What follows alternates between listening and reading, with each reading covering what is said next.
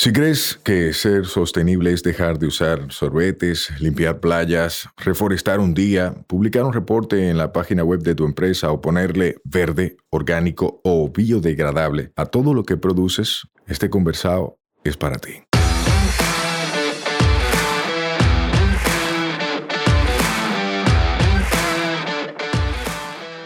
Hola, somos Mibisai, los motores detrás de Tinglar y una vaina verde, y hoy vamos a tener un conversado sostenible. En cada conversado sostenible te ayudaremos a romper paradigmas y te compartiremos alternativas y herramientas para que acciones ya, sin excusas.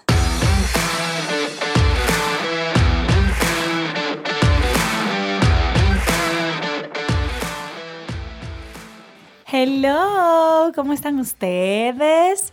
Hoy no tengo la respuesta de mi habitual porque a ella se le presentó algo, pero hoy tenemos una invitada estrella que mucha gente la conoce como la mamá del reciclaje. Hola Lorna, ¿cómo estás? Bien, bien, gracias. ¿Y ustedes? ¿Todo bien? Cuéntame. Vamos a empezar al mambo de una vez. Tú sabes que en este podcast, Conversado Sostenible, nosotros como que buscamos que la gente aprenda sobre sostenibilidad, pero de una forma muy aplatanada y que no se quede lo típico de, ah, yo soy sostenible porque cambio el sorbete. Ah, yo soy sostenible porque no uso vasito de plástico de un solo uso. Sino que hay más allá. Sí, hay más que hacer. Hay más que hacer. Y en esta segunda temporada estamos trayendo invitados para que la gente conozca a los que están detrás de los proyectos, de las funciones públicas, de las empresas, la gente que está metiendo mano y que realmente está cambiando esta vaina. Y obviamente te estábamos esperando por minuto a ti. Listo, pues ya estoy aquí para ustedes. Y para nosotros un gran placer. Lorna, si yo te pregunto, ¿quién eres tú? Porque mucha gente conoce tu proyecto, que es Green Love, pero uno de ellos, pero mucha gente no sabe quién eres tú o no sabe que tú eres la que, la que está detrás del proyecto. O sea, ¿quién eres tú? ¿Qué fue lo que tú estudiaste? ¿Cómo fue que tú llegaste a bregar con basura, como diría mucha gente? Cuéntame un ching. Sí, bueno, tú sabes que yo soy hotelera de profesión. Yo estudié eh, administración turística y hotelera. Y en uno de mis trabajos, un compañero de venezolano de Venezuela me dijo que si aquí no se hacía nada con el cartón, porque en su país se estilaba que el cartón no se botaba, sino que se le guardaba al cartonero.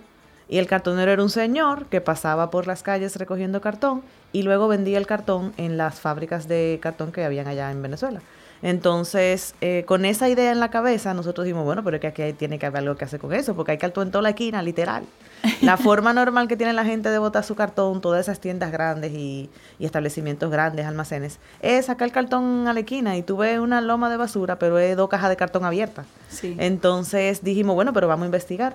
Desafortunadamente él tuvo que, lo trasladaron y, y fue a otro, a otro lugar, pero yo me quedé con la idea y cuando te digo que literalmente me senté con la guía, que en ese momento era guía lo que se utilizaba todavía, fue con una guía de las amarillas. Y yo me senté así mismo, y yo me senté a buscar en la guía todo lo que tenía que ver con cartón, quién hacía cartón, cajas de cartón, cartoncito, cartón grande, cartón pequeño, y fui llamando uno a uno. Para mi sorpresa, eh, muchas de las fábricas de cartón que habían en el país no utilizaban materia prima reciclada. O sea, nadie me decía, no, yo no, no recibo esa, esa caja de cartón que tú vas a encontrar. Pero entre llamada y llamada, alguien me dijo, llámate a tal sitio, X, ahora mismo no me acuerdo. Eh, eso fue hace 10 años. Oh, wow. O sea, el otro día. un añito atrás. Sí, sí, realmente. Entonces, eh, me dijeron, llámate a tal sitio. Y en tal sitio me dijeron, sí, yo recibo el cartón. Y, enciendo cartón que veíamos en toda la esquina tirado, lo empezábamos a recoger. Me acuerdo que en ese entonces éramos mi mamá y yo. Y mi mamá me dice, ¿tú estás segura que eso es lo que tú quieres hacer ahora? Recoge cartón, sí, Dios, sí, mami. Segura, 100% segura. ten cuidado con lo que tú inventas. Nada me dice, ten cuidado con lo que tú inventas. Pero miren, señores, la mamá de los inventos, yo soy la mamá del reciclaje, pero la mamá de los inventos es mi mamá. Yo, si nos sentamos a hacer la historia de ella en otro podcast, tú te mueres de la risa. Ay, ay, ay, Entonces, eh, pero siempre ha estado ahí. Y él hoy es una de, mis pilares en este proyecto. Entonces, en nada, siendo cartón que veíamos en todas las esquinas, nos bajamos a recoger cartón. Ahí estaba mi mamá y yo como dos loquitas recogiendo cartón en todas las esquinas. Y entonces, eh, así fue que empezamos. La idea original fue recoger solo cartón Pero eh, una vez ya dentro de, dentro de este tema, la persona que me recibía el cartón me decía, mira, ¿y tú no consigues papel? Y yo, oh, el papel también. Entonces vamos a empezar a recoger papel. Y entonces, así sucesivamente, junto con el papel entonces que empezaba a llegar, que si llegaba a revista, que era otro tipo de, de material también. Pero entonces, eh, conectando llamadas. Yo no recibo cartón, no recibo papel, pero llámate a fulano. Y fulano, yo no recibo revista, pero llámate a fulano. Y fuimos como haciendo una red.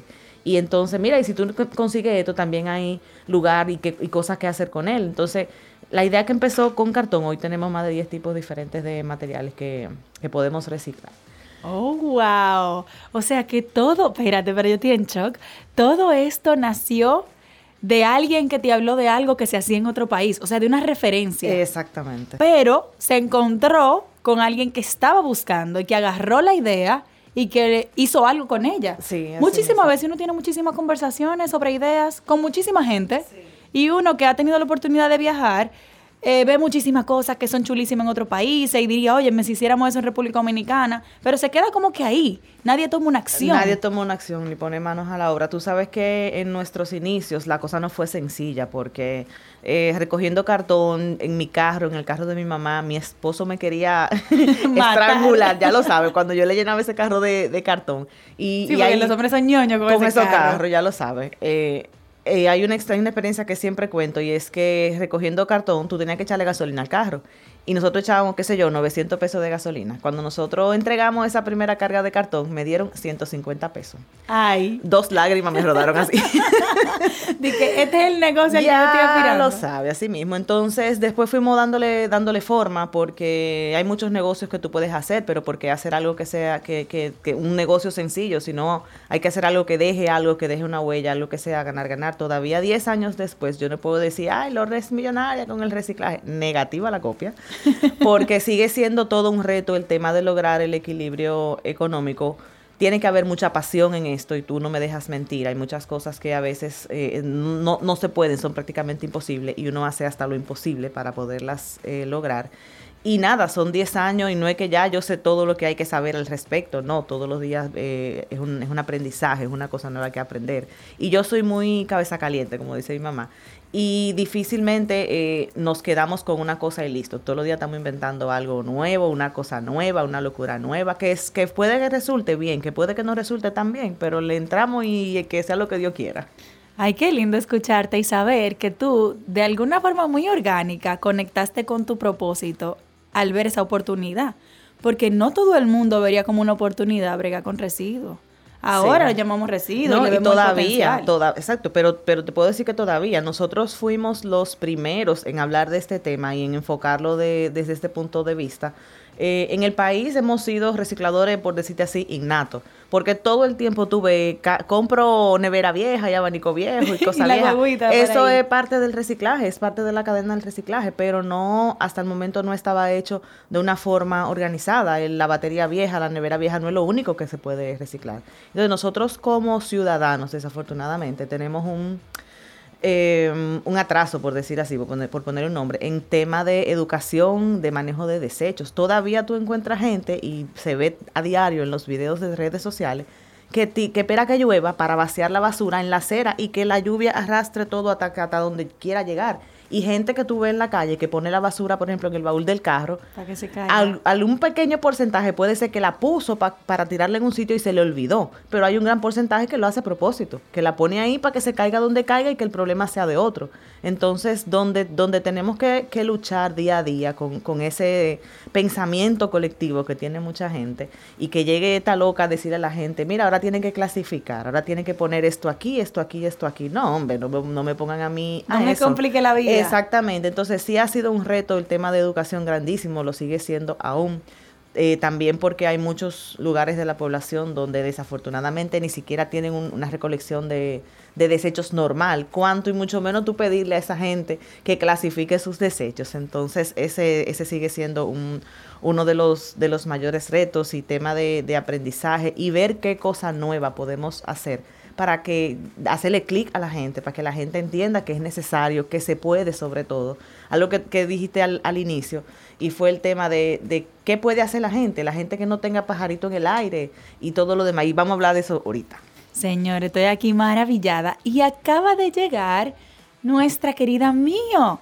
Hola, Ay, demasiado feliz de saber que Lorna está aquí, que Lorna es como mi amiguita del monte, de la colección selectiva de residuos y todo eso. Para mí Lorna es una mujer que yo la admiraba antes de conocerla. Yo me acuerdo que yo tuve la osadía de escribirle un correo cuando nosotros íbamos a lanzar revista Tinglar.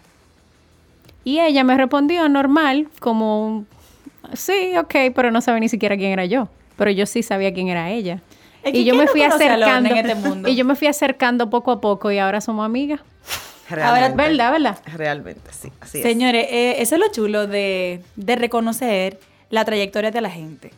Y yo quiero como que hable un chin de eso, porque eso se olvida, hay mucha gente mezquina, hay mucha mediocridad, hay mucho que no aporta socialmente, ni aporta al desarrollo, ni aporta a la, a la sostenibilidad, ni aporta a nada que se está dando hoy en día. Como que Lorna, tú acabas de contarme que de una idea que te dio un amigo, o sea, tú estás dando crédito a ese amigo venezolano que tú tuviste que te habló de que en Venezuela con el cartón hacía algo.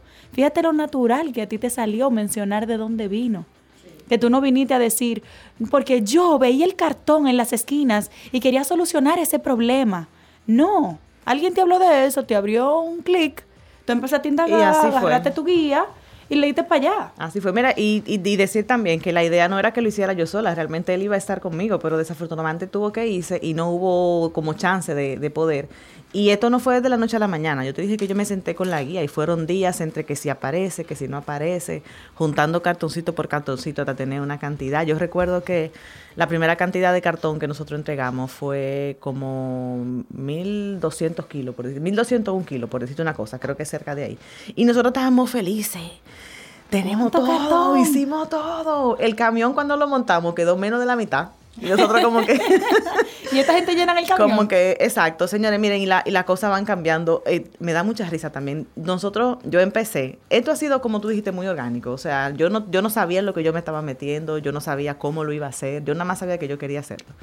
Y mi mamá tenía un espacio, un, un solar X, y el espacio tenía una habitacioncita, un cuartico, y nosotros, y yo muy romántica, di que un papelito, aquí va el papel, aquí va el cartón, aquí va el plástico. Y hubo un día que eso hizo así, ¡puf! como que explotó, y letrero de papel a dónde, letrero de cartón a dónde, y tuvimos que utilizar todo el otro espacio del solar que había, porque ya no cabíamos eh, de la cantidad tan grande que era. Y ese solar no, no estaba realmente acondicionado, no tenía piso, no tenía techo, no tenía nada. Cuando llovía, yo tenía sopa de cartón. Ay, cielo. Sí, yo creo que por ahí hay un video viejísimo de, de cuando eso sucedía y nosotros estábamos felices con lo que habíamos con lo que habíamos logrado y después entonces se cumplió un poquito más adelante uno de nuestros sueños. Yo tenía como un como cuando uno dice algo que uno repite y repite y repite.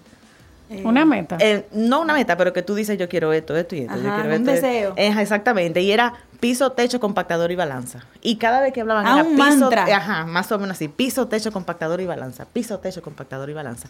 Y dentro de todo lo que hicimos, bueno, antes de eso, eh, mi mamá decía, bueno, que ya en mi carro no cabe, ya en tu carro no cabe. Cuando nosotros Ah, empezamos. porque ustedes recogían en el carro. Sí. Sí, no, entonces íbamos mi mamá y yo, una manejando y la otra recogiendo. Nada, ni modo, solo que hay. Y entonces después, más adelante, por la cantidad de, de- de cosas que teníamos que hacer, yo salí del carro y entró una persona con mi mamá. Entonces iba mi mamá con una persona, uno manejando y el otro recogiendo. Y, pero todavía estábamos en el carro. Mi mamá que se iba para la iglesia y las señoras que ella le daba la bola en la iglesia, todita la doña se bajaron a recoger cartón. Porque el que se iba con Angélica tenía que bajarse a recoger cartón de la casa a la iglesia. Y más que uno que cogió su bola, tuvo que ayudar a recoger cartón y a montar ese cartón. Y tú veías a mi mamá que nada más se le veían los ojitos así en el carro, porque todo el resto estaba lleno de, cartón. Entonces, en ese momento eh, vimos la necesidad de que teníamos que buscar un vehículo más grande. Y empezamos mi mamá y yo a buscar qué podíamos comprar según nuestras posibilidades y que pudiera eh, ayudarnos con la necesidad que teníamos. Encontramos una platanera. Ay, la platanera. Señores, esa platanera nos dio más agua a beber y terminamos pagando por ella como si hubiéramos comprado una patana. Lorna, ¿de qué año estamos hablando más o menos? Eso fue 2009, 2010, por ahí, más o menos. Tenemos, cerca, tenemos ya 11 11 años años, exactamente, más o menos. Y esa platanera, señores, salía todos los días en la mañana a recoger cartón y en la tarde se dañaba. Salía Ay. buena en la mañana y en la tarde se dañaba. sal. No me digas nada, que la bendita platanera conoció en siendo garaje que encontrábamos donde sea que se quedaba. Ella tenía que amanecer en el garaje porque no podíamos. Me acuerdo que mi papá dijo que ustedes están locas. Metiéndose en eso, recogiendo basura y comprando. Como mi, mi mamá y yo nadie nos ayudó, a que mi- ahora sí, ya sabemos comprar carro y compramos carro con mi papá porque ya estamos a otro nivel, ¿verdad? Pero antes, esa fue la que vimos, no chequeamos nada y en esa nos metimos. Lo último que le pasó a la platanera fue que, como tuve tipo muñequito, como que explotó. Y, y nada más quedó el chofer así con las cuatro gomas y todo lo otro se desparramó. Así mismo, te lo juro, tengo fotos. tengo fotos. para los que creen que emprender es tener no libertad es de tiempo y sencillo. dinero. No, para nada. Y, y siempre me comparo, tuve como una tortuguita que está intentando sacar la cabecita y viene con un palito y le dan. Cada vez que nosotros di que respirábamos un poquito, pan otra vez. Y pan otra vez. Entonces fue, fue una detrás de otra. Pero siempre fue un proceso de, de aprendizaje. Y luego vinieron surgiendo proyectos. Eh, me- recuerdo con mucho agrado una, una empresa internacional que desde por allá eh, se mantuvo mirando nuestros esfuerzos y lo que estábamos haciendo. Y me, me dijeron, mira, te queremos apoyar. ¿Qué tú necesitas? Y yo le dije, piso, techo, compactadora y, Y balanza. balanza. Así mismo. Te salió así mismo. Pero así mismo, literal, me, me facilitaron la compactadora, me facilitaron con qué techar. Eh, en ese momento, con todo lo que, lo que conseguimos, pudimos hacer el, el piso y también me facilitaron la balanza. ah, pues tuviste ahí tu mantra cumplido. Así mismo, cumplido. Pero ya tú sabes que nosotros estábamos felices, que brincábamos en un pie, que hicimos, que hicimos el techo, que ya no yo, cuando llovía no se mojaba el cartón y todo lo demás. Entonces fue así un, un avance y que si empezamos con una persona, señores, hoy tenemos eh, 22 personas bajo nuestro, eh, como colabore bajo nuestra nómina, personas que eh, están subsistiendo de, eh, generamos un nuevo empleo. Tú pudieras ver, por ejemplo, los, los recolectores informales que no están formalizados, que no tienen seguro. Nuestros colaboradores trabajan bajo condiciones diferentes, con seguro médico y con todo lo que tienen. Y, y eso, eh, ¿qué te digo? Eh, es un logro también para nosotros haber podido contribuir de esa manera y saber que vamos a poder seguir contribuyendo. Y con ya no es una plata, no es una No es una ya, platanera, señores, no, cuando, cuando son- llegue ese camión Daihatsu que se para ahí al frente de la tienda a recoger, yo dije, Sí, no, ya tenemos, tenemos tres camiones, pero no ha sido fácil. Yo recuerdo que ese préstamo de la platanera fue así como sudor y lágrimas, porque lo primero que dijeron fue ir recogiendo papelito, ustedes van a pagar ese préstamo. La ejecutiva del banco que Sí, la atendió. sí. Atención si usted trabaja en servicio financiero. Cuando uno va con un sueño, cállese. Sí, por favor. Entonces nos metimos en eso, una tasa de interés altísima. eh, intentamos arreglarla, ya nunca sirvió para nada. Esa fue como que para botarla y ya no para más nada. Y entonces después cuando encontramos el primer camión, eh, ya tú sabes, con un préstamo, porque no había nada que, no, y préstamo en garantía el mismo camión, no, así no lo cogen. Yo tuve que hipotecar la casa de mi mamá, me acuerdo. no, pero tu mamá ha sido todo. Sí, para poder, ay, la doña. Pero todavía, oye, la mamá de. Lorna, yo fui en estos días, señores, oigan esto. Yo fui en estos días a uno de los centros de acopio de Lorna a buscar un cartón que Lorna me facilitó para el corito verde, para hacer unos letreros con el cartón y algo que necesitábamos. Y quien me entregó fue la mamá de Lorna. Y yo me puse tan feliz porque ya yo la había visto en algunas historias tuyas. Y yo le pregunté, ¿usted A ella no le gusta- a Lorna?" ella no le gusta salir en me televisión, ni dijo, nada. a mí, "¿Usted es la mamá de Lorna? Pues yo quiero grabarla. Me dice, no, no me, no me gusta esa parte.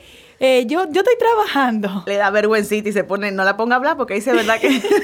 Y yo, Ella maravillada. La mano que actúa sin que me sin hablar sí, mucho. sí, sí. Pero Lorna Tú- tampoco es muy de cámara, o sea, para nada. Es que Lorna siempre está trabajando. ¿Qué tiempo para figureo? Mm, ya lo sabes. Nada más cuando ando con mi familia y en, en lo invento de, de cosas. eh, Pero, pero así no es, siempre es realmente mucho trabajo y muchas cosas. Lorna, y, o Yo sea, no soy muy amiga de la cámara tampoco. cuando tú miras 11 años atrás, o sea, desde el aspecto, vamos a ver primero lo positivo de todo este proceso. ¿Qué ha sido lo más positivo que tú has visto y qué ha sido como el talón de Aquiles para lograr a este, llegar a este punto y seguir? Porque Green Love no se queda en el punto en el que está ahora, o sea, va a seguir creciendo. Eso espero. Eso esperamos. Sí, bueno, mira, eh, positivo, mucho aprendizaje y todo el camino ha sido un, un camino de aprendizaje, de hacer alianzas, de conocer nuevas personas que en el día de hoy son eh, más que aliados, amigos. Eh, y yo entiendo que, que es un proceso de, de crecimiento y sobre todo de demostrar que sí se puede. Mucha gente no creyó en nosotros al inicio eh, y mucha gente todavía sigue, no sé, pisando o, o no voy a decir denigrando porque no es la palabra, pero sí como pisando y siendo bien escéptico de lo que nosotros estamos haciendo. Mucha gente no cree y hasta que no conoce la historia piensan una cosa que no es. Se está lavando. Ujú. Entonces, esa, esa, eso es lo más frecuente. Señores, no es así. El que está en, esta área sabe que el trabajo que, que, que, que implica eh, lograr lo que se ha logrado, hacer lo que se hace. Nosotros estamos eh, intentando cambiar una cultura, una mentalidad de toda una sociedad que, no tiene, que no tiene, no tiene base, no tiene cómo, no tiene de dónde. Entonces, eh, es en muchos casos muy cuesta arriba. Pero cosa positiva es que sí lo estamos haciendo, sí demostramos que sí se puede. Eh, y lo que falta por venir, como, como dijeron. Entonces, sí también nos llena eh, de mucha alegría ver que gente que nos conoce desde el inicio, que sabe, que, que tuvo con nosotros, que fue al almacén cuando no tenía techo, que vio la platanera. Yo tengo gente que recicla con nosotros desde hace 10 años y han visto el cambio. Y tú le preguntas a una gente de ese, yo conozco a Cuando no sé qué cosa. Cuando yo empecé, yo estaba eh, recién casada, yo no tenía niños, señores. Y súmale a eso, dos niños. El otro día yo me reía, digo, bueno, aquí tratando de ser madre, profesora, jefa, esposa, ya no puedo más. Entonces, eh, es, todo, es todo un reto cuando tú le sumas a eso que tú quieres hacer. Eh, tu vida personal y poder lograr un equilibrio, más cuando el tema no es de que puse un negocio que me hizo millonaria, que me renta super full para todo lo que necesito y todo. Mi esposo también un, un, gran apoyo, él sí tiene un empleo fijo, gracias a Dios, porque no depende de lo que de lo que pueda pasar o de lo que no pueda pasar. Entonces, eh, eso eso ha sido un reto y, y, como te dije ahorita, yo soy de cabeza caliente, yo no me quedo ahí. Yo hoy hoy hice esto, mañana tengo que ver qué voy a inventar. Para, ¿Cuánto para tú tienes, Lorna? ¿Eh? ¿Cuánto años tú Espérate, tienes? ¿cómo, ¿cómo así? No, no, no, en serio, en serio, ¿cuántos años tienes? Eh, yo cumplí años antes de ayer, lunes. Ah, o Sí. sea, estábamos hablando y tú no me dijiste nada. Feliz cumpleaños para 39 recién Lo que pasa es que tú estás en la franja millennial. Entonces, papi dice que la gente que está en esa franja nunca como que se pueden quedar quietos, siempre quieren estar inventando. Sí. Entonces, sí, realmente. no se realmente, miren, y con todo, no solamente en el tema de mm, en el tema de, de esto del reciclaje y el mundo sostenible, sino en mi casa, en mi familia. Mi hermana me dice el otro día, voy a pedir una orden de alejamiento de ti, porque tú inventas demasiado, porque tú inventas demasiado y hoy no estamos tirando de una cosa y mañana estamos cogiendo para la otra. Y mi hermana dice, pero dame pausa, déjame, dame descanso. Lona, tú sabes que me surge una pregunta justo ahí. Siempre te escucho decir, y de hecho lo he aprendido de ti, tú dices, el reciclaje no es la solución, sino la reducción en el consumo. Y un poco pudiera ser como de que no, pero ella se dedica a eso. ¿Cómo Pero ella? soy sincera. Pero Entonces- soy sincera, entonces eh, no, el reciclaje es como, como la última eh, opción del, del eslabón cuando ya no tenemos nada que hacer. Pero nadie puede venir a decirme, yo reciclo tres camiones de plástico si primero tú no hiciste una reducción consciente, porque lo primero es saber por qué lo utilizaste si podías evitarlo. Qué bonito, señores. Me Oigan, ese conflicto de interés. Para mucha gente eso sería una locura. Decir, yo vendo esto, pero no me compre. Bueno, más o menos. Y, y se lo digo, a que se lo tengo que decir, se lo digo, porque es la realidad. Entonces, sí, definitivamente sí. Y mucha gente puede decir, pero ¿y ella? Pero, pero es así. Y, y una cosa no va a yo no voy a tapar el sol con un dedo, una cosa no va a, a tapar la otra. Estamos, es, es una solución, pero hay otra cosa que se puede hacer antes. Primero, lo primero, si no tienes que utilizarlo, no lo uses. No lo utilices con el lavado de culpa de que, ah, yo lo voy a utilizar porque después lo voy a llevar a reciclar. No. Si ya lo tuviste que utilizar, llévalo a reciclar, pero no lo hagas eh, para, para ponerte la curita como que con, con esto yo lo resuelvo.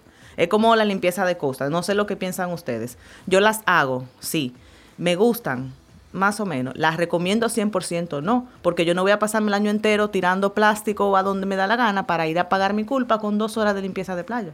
Yo pienso exactamente igual. No va a resolver el problema y a la gente yo le digo, tú la vas a limpiar ahora y yo te voy a acompañar a limpiarla, pero tú vas a dar la vuelta y en lo que tú das la vuelta de, de paíte del, del mismo malecón, ya está otra vez. Yo te lo voy a complementar. Yo pienso, yo creo en las limpiezas de playa cuando tú lo utilizas para un levantamiento de línea base, para un proyecto, cuando tú lo utilizas como un aspecto educativo, pero no cuando tú lo utilizas Para para, hacerte la culpa, foto no. de la responsabilidad social de tu empresa. No, no hiciste nada. No. Llévate, llévate 150 gente un día para limpiar la Claro. playa, pero esa misma 150 gente en el trabajo están utilizando vaso plástico, están utilizando vaso eh, eh, platofón y una cantidad de cosas que te pasas un año entero haciéndola para ir a lavar tu culpa y hacer tu penitencia con dos horas, porque no pasan más de ahí porque el sol mata. Cojan ahí, de parte de Lorna, ¿eh? De la que se dedica a la colecta selectiva para fines de reciclaje en este país. Vamos, vamos mejor a llevar esas 150 gente a un, a un taller, a un, vamos a clasificar para que tú veas lo que cuesta y el trabajo que se, que se toma y el causo que, y la, eh, la consecuencia que trae. Y vamos a educarte para que los otros 360 y pico de días que, que quedan no tire la basura. Entonces, son igual, como te digo, el que la quiera hacer, que la haga, no le quito su mérito tampoco, porque como dice Miosotis, también se utiliza para concientizar, también ven, ven al ruedo y ven a ver lo que está pasando, ven a ver las consecuencias que trae, ven a ver lo que sucede, que, puede, mi, esposo, por ejemplo, camina en el malecón y me dice, si tú entras en esa agua sale mutante, por la cantidad de cosas que se ven, pero entonces el que está por allá, que no lo ve, que no lo vive, tampoco se entera de lo que está pasando, ¿entiendes? Entonces, tú quieres ver lo que está pasando, ven, por esta situación es que tenemos que pasarnos los otros días del año haciendo las cosas bien. Totalmente de acuerdo. Lorna, tú sabes que, hemos hablado mucho contigo y hemos hablado mucho de lo que tú has logrado y has hecho en estos 10 años, pero no hemos hablado de qué, cuál es tu bebé, o sea, qué es Green Love, a qué es lo que tú te dedicas, qué es lo que tú haces en ese proyecto. Sí, bueno, mi bebé. es un monstruo ya. Sí, realmente, tú sabes, ay, qué risa. El otro día alguien que, que ve a mi hermana y mi hermana le dice Hablo mucho de mi hermana porque mi hermana es mi otro, mi otro pilar, es como mi otra mitad, mi otro pedazo. Entonces, ella, alguien habla con ella y le dice, ah, sí, mi hermana trabaja en reciclaje de Greenloft. Y la persona con la que ella está hablando se queda, ¿qué? ¿El Emporio Verde? ¿Cómo va a ser? Entonces, eh, bueno, la idea original fue recoger cartón. Nosotros nos dedicamos a la recolección diferenciada de desechos para su posterior disposición a través del reciclaje. Ese es el, el, el ¿cómo se llama? El formal. Ahora es recoger los desechos para que no lleguen al vertedero, básicamente, y en, y en pocas palabras. Mucha gente dice, eh, y, y, de hecho es sabido que en el vertedero se hace también hay todo el mundo del reciclaje. Yo no trabajo hasta el momento, en los 10 años que tengo, con material del vertedero. Nosotros tratamos, y es lo ideal, de que todos esos materiales se dispongan correctamente antes de llegar al vertedero. Porque si no es muy fácil, vamos a seguir tirando todo como nos dé la gana, donde nos dé la gana, porque a la final todo va a llegar al vertedero y allá los recolectores informales se encargan de eso. Le de hecho la responsabilidad al otro. Y si se quema en Duquesa y nos jugamos todito con el humo, no me importa. No, tenemos que tratar de eh, separación en la fuente, clasificación en la fuente. Todo lo que se ahorra y se evita eh, haciendo la recolección diferenciada en la fuente, que si transporte, que si la funda no rueda 20 veces, cae en el agua, se engancha de un árbol, llega al vertedero después. Todo lo que pasa entre lo que tú generas tus desechos y el vertedero puede ahorrarse si nosotros hacemos una clasificación en la fuente, si llevamos a los puntos de acopio para que después eh, puedan eh, darle disposición correcta. Ojo, nosotros no somos procesadores. Quiere decir que yo no transformo nada de lo que, de lo que nosotros colectamos, sino que básicamente servimos como enlace entre el generador y el procesador. Entonces, mucha gente puede decir, ah, pero tú, tú no haces falta, tú no, tú, no, tú no tienes sentido de existir. Pero la respuesta es que sí, porque tú como persona generas cinco latas, cuatro botellitas, lo periódico de la semana, y tú no vas a ir a donde están las plantas, que regularmente son en las afueras, a llevar cinco periódicos. Tú vas a gastar más en combustible que lo que tú vas a llevar. Ni la planta se va a mover hacia ti a recoger tres periódicos. Entonces sí hace sentido, porque nosotros Ahora mismo tenemos tres camiones que hacen cinco o seis rutas a la semana. Ya tú sabes todas las paradas que nosotros cubrimos en esos cinco días con tres camiones. Eh, eso como son como 10, 12 paradas por día por camión. Y todos esos puntos son puntos que entregan ya sus materiales previamente clasificados. Pero tú juntas un chin de papel, un chin de plástico, un chin de lata, un chin de esto, un chin de lo otro. Lo llevamos al almacén y sí consolidamos con mayores cantidades. Cuando hay suficiente cantidad, entonces te mandan un transporte mucho más grande, que es quien recoge todos esos materiales ya consolidados. Pero hay un trabajo, señores, que ustedes no se imaginan, porque hay que hacer una clasificación. Nosotros, como les dije, no tenemos educación eh, completa en tema de reciclaje, de qué va, de qué no va tampoco hay una, una cadena segura, porque te voy a poner un ejemplo. Hay una diversidad inmensa de plásticos y los moldes por lo, con lo que hacen los, los envases a veces tienen el símbolo de reciclaje, a veces no lo tienen, a veces ni siquiera se lo ponen. ¿Por qué? Porque si yo estoy inyectando el plástico A y se me acabó el plástico A, yo hago el mismo artículo en plástico B, pero ¿qué pasa si al plástico B me sale con el nombre del plástico A? También no, ok, los reciclo, no los reciclo, se recicla, no, no se recicla. Recibo muchas inquietudes al día de, mira, ¿y este tipo de plástico cuál es? ¿No tiene el símbolo? Atención pro consumidor, todo envase dominicano en territorio dominicano debe tener símbolos Para que ley. nosotros es bueno. el problema es, no lo sé, el problema pero es porque tú y yo tuvimos esa misma conversación hace unos días. El problema Sí. es que también nosotros eh, tenemos aquí el consumo de muchos productos que son importados. Lo importado regularmente tiene lo que tienen Pero que Regularmente, espérate, pero, pero hay de entonces- esas cosas que aquí no se reciclan. Que aquí no se entonces la- ahí voy. Entonces ahí la gente también le viene la confusión, conchole, pero yo lo estoy comprando porque entiendo que sí se puede, pero Sí. resulta que yo Eh, sí, sí, es y entonces mismo. no se puede. Y eso, entonces, eso es una es un situación que, la vamos a tener siempre porque, eh, y no solo aquí, no en todos los países están todas las plantas para procesar todos los tipos de materiales. Por eso es que a veces los materiales de una región, hasta de un país, de una región, se recolectan todo y se mandan a un lugar específico donde ya hay una planta, donde hay una instalación que sí se puede eh, procesar. Pero nos ayudaría bastante el hecho de que todos los plásticos tuvieran su identificación. Porque yo con 10 años de experiencia a veces me confundo con el tipo de plástico. Imagínate una persona que tiene toda la mejor intención de empezar, pero ok, tengo esto. Sí, no, sí va, no va. Entonces decirle sí, pero no. Es como que no es tan sencillo de que la gente, de que la gente entienda. Aún así, nosotros hacemos un inmenso esfuerzo por tratar de educar, por tratar de ponérselo sencillo a la gente, por tratar de facilitar. Hay mucha gente que dice, ah, pero ustedes nada más reciben lo que le conviene. No, no es lo que no conviene. Lo que le compran. Eh, bueno, eso por un lado, pero yo no hago nada con recibirte una cosa que al final yo no, no sé qué hacer con ella, no sé dónde la voy a poner, a pesar de que no lo compren, porque yo te voy a poner un ejemplo. Yo, nosotros, eh, mi, yo estamos trabajando con vidrio, por ejemplo, ahora. Pero yo empecé a trabajar con vidrio antes de yo tener una, una cadena. Fue muy difícil porque no sabía dónde hacerla. Señores, el almacenamiento tiene un costo. Yo no puedo pasarme ahí en una nave almacenando algo que al final yo no sé qué voy a hacer con eso. Claro. Pero no es lo que nos conviene, es lo que nosotros tenemos cómo cerrar el ciclo. Si, si tú quieres saber cómo nosotros somos, dime, yo tengo tales materiales, pero para que tú te lleves el papel, por ejemplo, tiene que llevarte una jeringuilla, ¿no? No puedo, porque yo no, no voy a hacer nada con la ¿Para qué me va a llevar la basura? ¿Para entregarla al mismo duquesa? Exactamente, entonces yo no me la puedo llevar, yo te soy totalmente sincera, esto sí, esto no. Tú sabes, Lorna, que Greenlove es como. En una vaina verde recibimos muchas preguntas sobre residuos. Muchas no, muchísimas preguntas sobre residuos. Y fotos. Y la gente nos manda fotos y de todo. Y nos dice: Mira, tengo toner, tengo esto, ¿dónde puedo entregar esto? ¿Esto considera material peligroso? ¿Dónde llevo las pilas? ¿Dónde llevo tal cosa?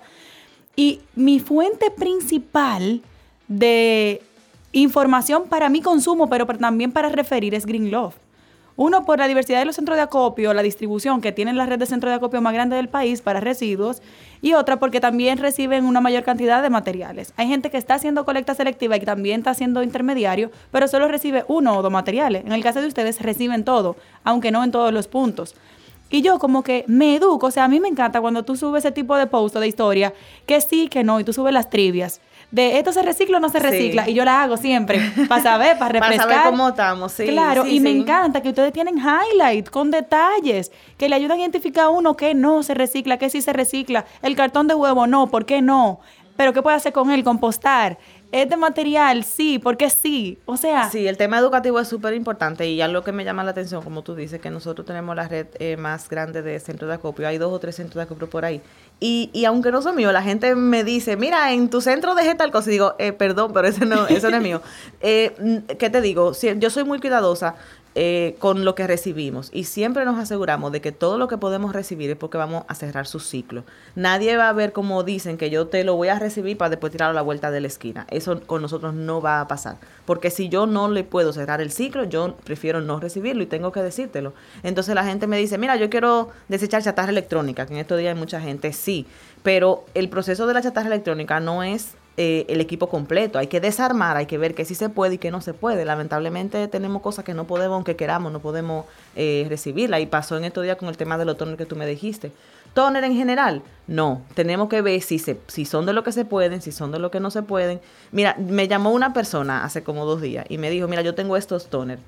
Dice, tienen el símbolo de reciclaje y yo contacté al suplidor. Si tú me lo entregaste y tiene el símbolo de reciclaje, yo te lo devuelvo a ti y tú te encargas de ello. Pero el suplidor, aunque tiene el símbolo de reciclaje y muchas veces, aunque el suplidor dice que sí se recicla, el suplidor no te lo recibe porque ni siquiera el suplidor sabe qué hace con eso. Y ahí tenemos nosotros como consumidores que apuntar en todas las direcciones a que ahora, incluso en ahora en República Dominicana tenemos un marco legal que nos ampara, a que los proveedores asuman su responsabilidad extendida del productor. Ahí hay que apuntamos. Que si tú me estás diciendo que eso es reciclable o que es reciclado, que no solo me diga que es reciclable o reciclado, que me digan qué porcentaje. Que me diga con qué ¿Y dónde lo materiales, llevo y qué dónde lo dispongo. Que si tú me estás diciendo que eso es compostable, no me utilice el término compostable genérico porque no me sirve para nada. Dime si es compostable industrial o casa.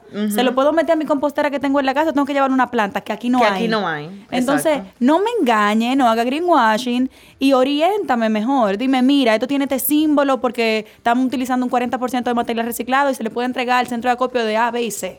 Es así. A mí me gustaría, Lorna, eh, como para ir cerrando, que la gente sepa qué puede llevar a tus centros de acopio, o sea, qué se está recibiendo en este momento para fines de reciclaje, como un recap, así como una recapitulación. Sí, eh, como te dije ya, hay casi 10 tipos de materiales diferentes. Siempre los principales son papel, cartón y plástico. Y a lo largo de los años hemos incluido otros. Entonces tenemos papel, cartón, plástico, vidrio, tetra, metales. Y metales pueden ser lata de aluminio. Señores, no cogemos de que tapa de hidrante ni nada de eso. sino son los metales que comúnmente se generan en, en nuestro hogar. Eh, Dígase lata de habichuela, lata de maíz, lata de Exacto, tuna, y las de aluminio, que son todas las de bebida. Y, y qué te digo, yo he tenido gente, empresas, que me entregan una funda de grapita. De toda la grapa que ellos han quitado, no sé a lo largo de cuánto tiempo, eh, la ponen todita en una funda. Entonces eso es metal también.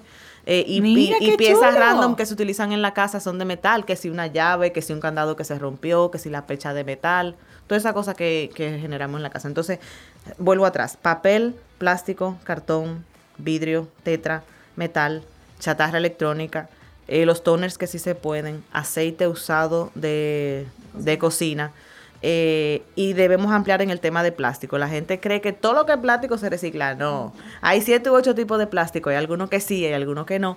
Y eso va más eh, allá del hecho de que el horno no lo quiera recibir o si lo quieras recibir. Va ligado directamente al hecho de si el tipo de plástico se procesa. Va ligado al tema de que si se procesa, si hay alguien que lo puede utilizar, porque al final yo no hago nada con triturarlo si nadie puede hacer nada con eso. Entonces, eh, plástico puede ser el PET, que son las botellas de agua. El que tiene dentro del triangulito El el, número, número El número uno. uno. Y, y más allá del PET, que por eso digo que no es tan sencillo como, como blanco y negro, hay colores dentro del PET que no se pueden procesar, que no se pueden recibir porque no hay cómo procesarlo, porque tienen un componente que, que, que, que produce o ciertos gases o ciertas cosas y no puede ser procesado en cualquier sitio. Eh, entonces, el plástico número dos, que es el plástico comúnmente de los galones, que es el galón de aceite, que es el galón de cloro, que es el galón de mistolín. Los productos para el cabello. Exactamente. El plástico número 4, que regularmente son las fundas plásticas, que es la de supermercado, que es la de la lavandería. Pero la que se expanden, ¿verdad? Sí, sí, sí, sí, por eso mismo, igual la de supermercado. Y la prueba es hacerle como si fuera un, un pantalón jean que, que estira. Si estira la funda, sí va. Eh, y el plástico número 5, que es comúnmente plástico duro, como si fuera una cubeta, una ponchera, el hamper, la, La silla. silla. plástica, eh, la mesa de ese mismo, de ese mismo tipo. Eh, y hasta ahora son esos. Nosotros hicimos un intento. Y ustedes reciben el vez. 5 de la tapita con la botella del PET. Sí, sí, sí, Ajá. porque en el caso del, del cuando se procesa la tapita hay una toda una línea de, de procesamiento que, que tritura y separa los plásticos. Inclusive hay, un, hay una línea que separa la etiqueta. Ok. Señores, miren, y las cosas se, se complican y, y quizás como productor debiera una, debieran tener en parte de su diseño y de decirle qué producto hacer o no hacer, tomar en cuenta, ya es necesario tomar en cuenta eh, la parte ecológica. Hay unas botellas, que no recuerdo la marca ahora mismo, que tienen una etiqueta desde arriba hasta abajo, La de, que le envuelve a mí me llega a la cabeza la de Rica, que es de PET número uno en color blanco. Ah, bueno, que col- debería para ser HDP. color blanco, exacto, no va para el baile. Y la etiqueta entera de la Pero botella. no, eh, exacto, hay una etiqueta de eso mismo, que es que la botella es transparente, plástico 1, de la que sí se recicla, pero entonces tiene una etiqueta de arriba hasta abajo, que no me deja entonces poder reciclar la bendita botella porque tiene la etiqueta entera. Entonces ahí se, se complica un poco y hay alguien que sencillamente le diga, mira, vamos a ponerle esta etiqueta porque pensando en lo que va a pasar después, si le ponemos esa, no lo van a reciclar. Ya tú sabes, tener una gente a mano, una a una, intentando quitar esa etiqueta, es, es todo un proceso complicado. Un sueldo más. Bueno, ya Yo lo agregaría un poco también, obviamente, el adiós me dijo el otro día, loca, que tú no puedes entender que toda la responsabilidad es tuya. Pero mientras tanto, esas grandes empresas que fabrican entienden el mensaje, nos toca a nosotros asumir un poco de responsabilidad. Bueno, Lorna sabe que el otro día para yo comprar una mantequilla, Tuvimos, Sí. mi amor, toda una conversación antes de yo elegir la mantequilla. Pues yo, yo iba a hacer una receta y necesitaba mantequilla. Ah, Entonces pues, no encontraba. Si te escucha Giselle Fiallo, te dice, pero yo tengo gui, yo la vendo en vidrio. Sí, pero Sí. pero la que yo necesitaba no era esa. Entonces yo dije, ¿qué bendita Sí, mantequilla voy hay- a comprar? Porque esto nada dice los números y esto que sí, ok, internacional, no es una mantequilla local. Por ponerte un ejemplo de las conversaciones que yo tengo con la góndola del supermercado. Cada vez que yo voy a comprar, sí, porque yo hablo con ella. Cada vez que yo voy a comprar, con el tema de qué elegir. Ahí hemos hablado varias veces en el podcast sobre eso. O sea, señores, si usted va a comprar un ketchup, coge el de vidrio. Si usted va a comprar una mayonesa, cógela de vidrio. O sea, es un poco pensar antes de comprar. Eso es lo único que por ahora nosotros podemos, Podemos hacer, hacer. como individuo para aportar a esto. Porque hay gente que en automático coge lo que sea. O la más Y- barata. O la más barata, simplemente. Aunque no sepa dónde la va a llevar. Aunque no sepa lo que va a pasar después. No es que usted se vuelva loco, honestamente, pero piense un poco. Hay elecciones sencillas, Ah, claro. empiece a elegir. Sí, déjame terminar con los tipos de materiales para después ir a las cosas prácticas que la gente puede ir haciendo ya mismo. Súper. Exacto. Entonces, mira, recapitulando, está el papel, el plástico de los, de los permitidos, el cartón, el tetra, el vidrio, el metal, la chatarra electrónica, el aceite usado de, de cocina. Hasta ahora recibimos eso, porque en nuestra trayectoria, si se fijan, empezamos solo con cartón y fuimos agregando ciertos tipos. Mi plan es poder recuperar en nuestros centros, al menos en, en mi centro principal, donde yo tengo potestad de, de decir que vamos a recibirlo todo. Todas las cosas que nosotros le encontremos, cómo cerrar el ciclo, se van a incluir en el, en el, en el proceso de reciclaje. Mucha gente dice, ah, pero ¿por qué en tal centro no reciben tal cosa? Eh, eso es sencillo. Señores, los centros de acopio son lugares que muy amablemente han querido hacer algo más por la comunidad y que quieren aportar y me dicen, mira, yo tengo nada más esta quinita, en esa quinita, ¿qué tú puedes hacer? Y con esa quinita que me dieron, entonces es que decimos, bueno, lo que más la gente le, le gusta llevar es plástico, por decirte una cosa. O lo que yo puedo recibir por tema de espacio es papel. Entonces con eso no vamos. Yo cojo lo que me den y empezamos con algo y después como en el Puedo caso hablar de... ahí como actor, como actor. de- en Tinglera Ecuestor tenemos un centro de acopio y justamente eso, Lorna, mira, me queda este espacio. ¿Qué podemos recibir aquí? O sea, quizá la idea fuera recibir más cosas, pero no tengo el espacio. O sea, eh, Green Love eh, hace un- una labor, nosotros hacemos una, no recibimos un pago por eso, no es un alquiler, no le estamos rentando eso a Lorna ni a nadie. Es eh, un espacio que estamos cediendo para unirnos a la causa y de hecho incluso a veces recibimos materiales que no son lo que nosotros tenemos en la lista, la pero que la gente llega con dos botellas PET y tú dices, ok, déjamela. Sí. Y al final de la semana yo tengo los cuatro zafacones llenos, más par de saco lleno también. Sí. Entonces la gente, la gente a veces dice, no, porque eh, lo, lo que le conviene, no es lo que no conviene. Y pongan un, pongan el contenedor de, de no sé qué cosa en tal sitio. Señores, no hay más espacio, eso fue lo que me dieron, eso es lo que puedo recibir. Entonces vamos a terminar con las cosas que puede hacer. Y algo que yo siempre digo, señores, no hay que salir a comprar un carro eléctrico, no hay que poner paneles solares. Si, si tu realidad lo que te permite es, cuando tú vayas a un supermercado, rechazar la bolsa plástica, empieza por ahí. No te costó nada más, sino sencillamente, como dice Miosotti, pensar un poquito.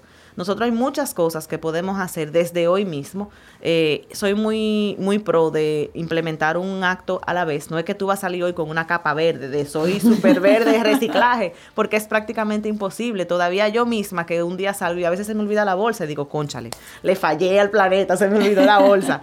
Eh, pero pero el, el hábito eh, se va haciendo, se va creando tu cultura y después te sale natural. Entonces, si hoy tú puedes subir la escalera en vez de montarte en el ascensor, pues haz eso. Si hoy tú puedes rechazar una bolsa plástica, haz eso. Si un día tú puedes ir a un sitio y decir no me dé sorbete, haz eso. Que la suma de pequeñas acciones es lo que hace que nosotros eh, podamos lograr el objetivo. Clasificar en casa, súper sencillo. Si tú nada más tienes espacio para empezar con el plástico, empieza con el plástico y después la conciencia te va a decir, conchale. el También el cartón, vidrio. Conchale, el vidrio. Yo lo voy- déjame ponerlo, déjame ponerlo en esta esquinita y, y se va creando el hábito. Lo importante es hacer algo. No todos, como lo dije el otro día, no todos los que estamos en este ambiente podemos hacerlo todos. Toda la, perdón, toda la cosa. Entonces, eh, hay, hay que hacer algo, definitivamente hay que hacer algo. Lo que sea que puedas hacer, tienes que empezar a hacerlo. Lorna, muchísimas gracias por todo lo que hemos aprendido contigo hoy, desde emprender, desde visión, desde la importancia de un mantra, de la constancia, de la disciplina, de el, eh, la colecta selectiva, de el fin de la colecta selectiva. O sea, hemos aprendido muchísimo de ti y por eso te agradecemos muchísimo tu tiempo. Y a ti que estás escuchando, escúchame algo. Si tú quieres hacer colecta selectiva y quieres llevar a un centro de acopio tus residuos, asegúrate de que ese tipo de residuos se recibe. Como Lorna comentó, esos espacios son prestados en la mayoría de los casos y si tú llevas residuos que el horna luego no se puede llevar, terminas ensuciando un espacio y llenando un contenedor de algo que es basura. Nosotros estamos buscando que tú veas el valor en los materiales y para eso eso es facilito, señores. Ustedes solo tienen que entrar a la página de Green Love, al Instagram. Lorna, porfa, comparte tus formas de contacto para que la gente la sepa. Sí, la más directa es el Instagram, Green Love RD. Y ahí mismo por el, por el DM, entonces tenemos cualquier información. Si nos dejan su correo, le mandamos la información en lo que menos de lo que canta un gallo. Eh, y mi Instagram lo manejo yo misma, así que me tienen ahí full 24/7. Entonces ya ustedes saben dónde contactarla. Y ese Instagram es para fines educativos. Si tú tienes una duda, entra ahí. Entra al highlight que dice centro de acopio y entérate de dónde que tú puedes llevar los residuos. Entra los tipos de materiales. O sea, ve ahí. Y Lorna, no quiero terminar sin que tú menciones qué otro tipo de servicio das. Porque aparte de los centros de acopio, tú das otros servicios. Sí, nosotros tenemos una facilitadora que nos ayuda con, capacitaciones educativas. Nosotros podemos hacer, o por lo menos bastante de la pandemia, talleres para niños eh, con manualidades, con eh, artículos reciclados. Tenemos una lista disponible, disponible de artículos ecoamigables para ser utilizados, en especial los contenedores, que es el primer paso ahí para como empezar a clasificar, tanto para empresas como para hogares. Tenemos un servicio de reciclaje a domicilio para hogares, para ellos, para los que no pueden llegar hasta al centro de acopio porque no tienen transporte por la razón que sea. Hay un servicio nuevecito también que es el de recolección de orgánicos para aquellos que ya, que yo tenía como esa espinita ahí, que no había podido hacer nada. Entonces empezamos ahí eh, ese plan piloto con el tema de recolección de orgánicos en, en casa. Eh, también ayudamos a las empresas a implementar sus programas de clasificación en la fuente. Eh, con la recolección directa, que es lo que primero hacemos. Tenemos los centros de acopio disponibles y recientemente las recibots, recibots perdón, que están en las estaciones, en cinco estaciones del metro y que se colocó una recientemente en el aeropuerto. Y todas las empresas que nos quieran apoyar, bienvenida sea. Apoyar no es dar y donar es pagar por un servicio de alta calidad y pagar porque tú tengas un componente dentro de tu estrategia de sostenibilidad o de responsabilidad social corporativa que tenga sentido, mi hijo, que estás escuchando, directivo, ejecutivo, empleado. Mándale este podcast a tu a quien toma decisiones dentro de la empresa y contraten este tipo de iniciativas como Greenlove, que aparte de que tiene años haciendo lo que hace, es pionera en lo que hace, visionaria en lo que hace porque empezaron, se han mantenido trayéndonos lo mejor, aunque haya mucha gente mediocre por ahí que no haya entendido eso y no le haya dado el mérito que merece. Nosotros aquí sí reconocemos tu trabajo y agradecemos que hayas hecho camino por el que nosotros hoy caminamos. Gracias, Lorna. Bye bye. Bye bye.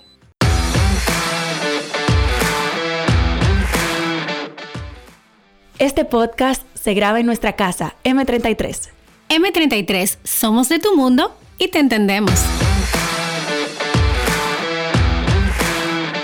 Nos escuchamos la próxima semana. Recuerda que esta vaina es todos los martes. Mientras tanto, nos vemos en las redes Mío Explorando y Sayuris Bonet. Un fuerte abrazo.